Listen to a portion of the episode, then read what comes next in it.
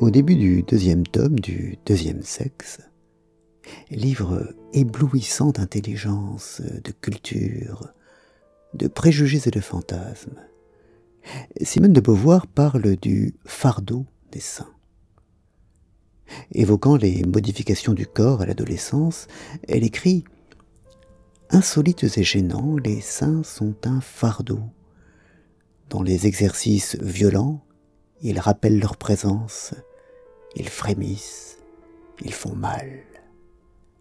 Et un peu plus loin, dans la même page, elle réutilise le mot fardeau pour écrire À travers cette chair dolente et passive, l'univers tout entier est un fardeau trop lourd. Le propos de l'autrice est ici de montrer la divergence qui se produirait à la puberté entre les garçons qui, devenant forts, seraient naturellement amenés à se battre entre eux et avec le monde, et les filles qui, engoncées dans leur corps fragile et malcommode, seraient mises sur la touche et obligées à une sorte d'abnégation passive. On ne fera pas Simone de Beauvoir, qui sait s'affranchir de beaucoup de préjugés, le mauvais procès d'en garder quelques-uns. Mais, nonobstant même ces préjugés, quelle étrange conception que celle qui voit dans le défi, la conquête et le coup de poing la seule façon authentique, efficace et vraiment libératrice de grandir, les autres comportements étant considérés comme euh, préparant inéluctablement à l'effacement et à la soumission.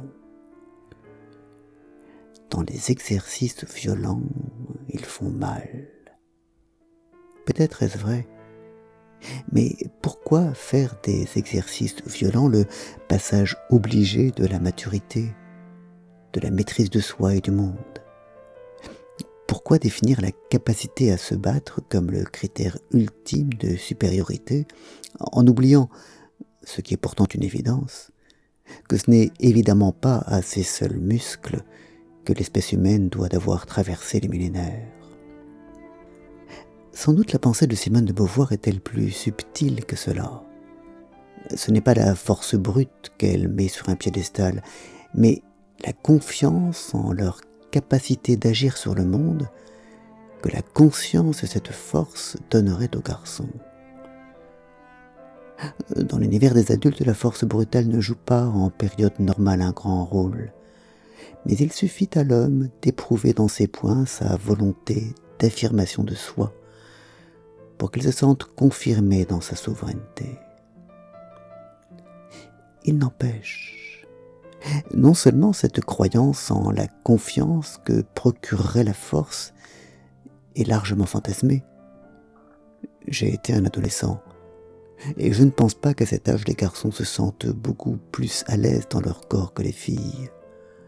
Mais elle conduit à survaloriser les comportements extravertis, voire agressifs, et à dévaloriser les comportements d'attente, de recul, d'attention, de réflexion, de tendresse, plus introvertis, mais évidemment tout autant nécessaires à l'être et à l'espèce.